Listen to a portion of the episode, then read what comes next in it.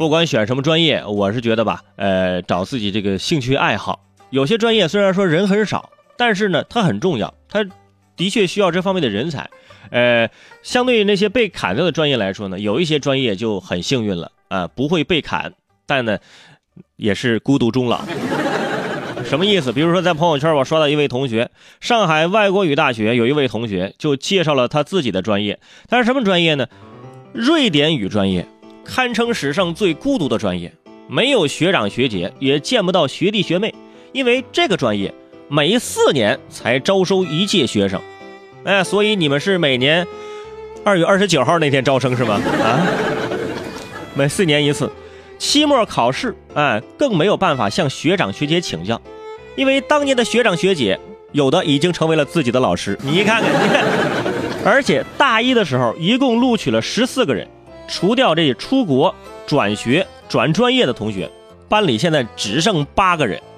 这位小哥哥的经历让人不禁想起了当初北京大学古生物学的单人毕业照啊，比上这个呃这个瑞典的呃这个瑞典语这个专业更神奇。人家那个就就一个人，你这还有八个同学呢，是不是？北大古生物学可谓是六代单传，啊？从二零零八年创立到二零一六年。创立九年却是六代单传，因为其中有几届一个学生都没有招着，也是比较孤单的。但是寂寞不是一个人的狂欢，你比如说北外，北外有个专业专业啊，就是什么叫我看这名字啊，叫豪萨语，豪萨语专业九年一招，还有什么普什图语，默默不语啊，什么斯瓦西里语啊，笑而不语。啊，捷克语啊，寂寞无语哈，芬兰语倾盆大雨啊，我这些专业都是很难招到学生的。主要是你想想，捷克人口一千多万人，芬兰人口五百多万人，对不对？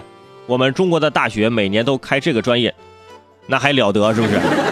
过不了几年，啊，会芬兰语的朋友，会芬兰语的这个毕中国毕业生比芬兰人人口还多，你知道？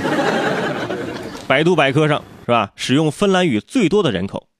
中国人，那就很尴尬了，对不对？芬兰的朋友都要说了啊，全世界都在说中国话，咋的？你们还不满足啊？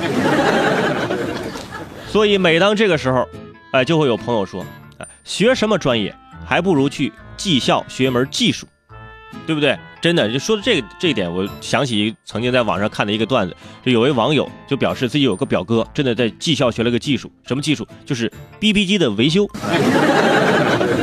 哎，等他表哥毕业之后，哇，连 B P 机这个跟着一起毕业了，是吧？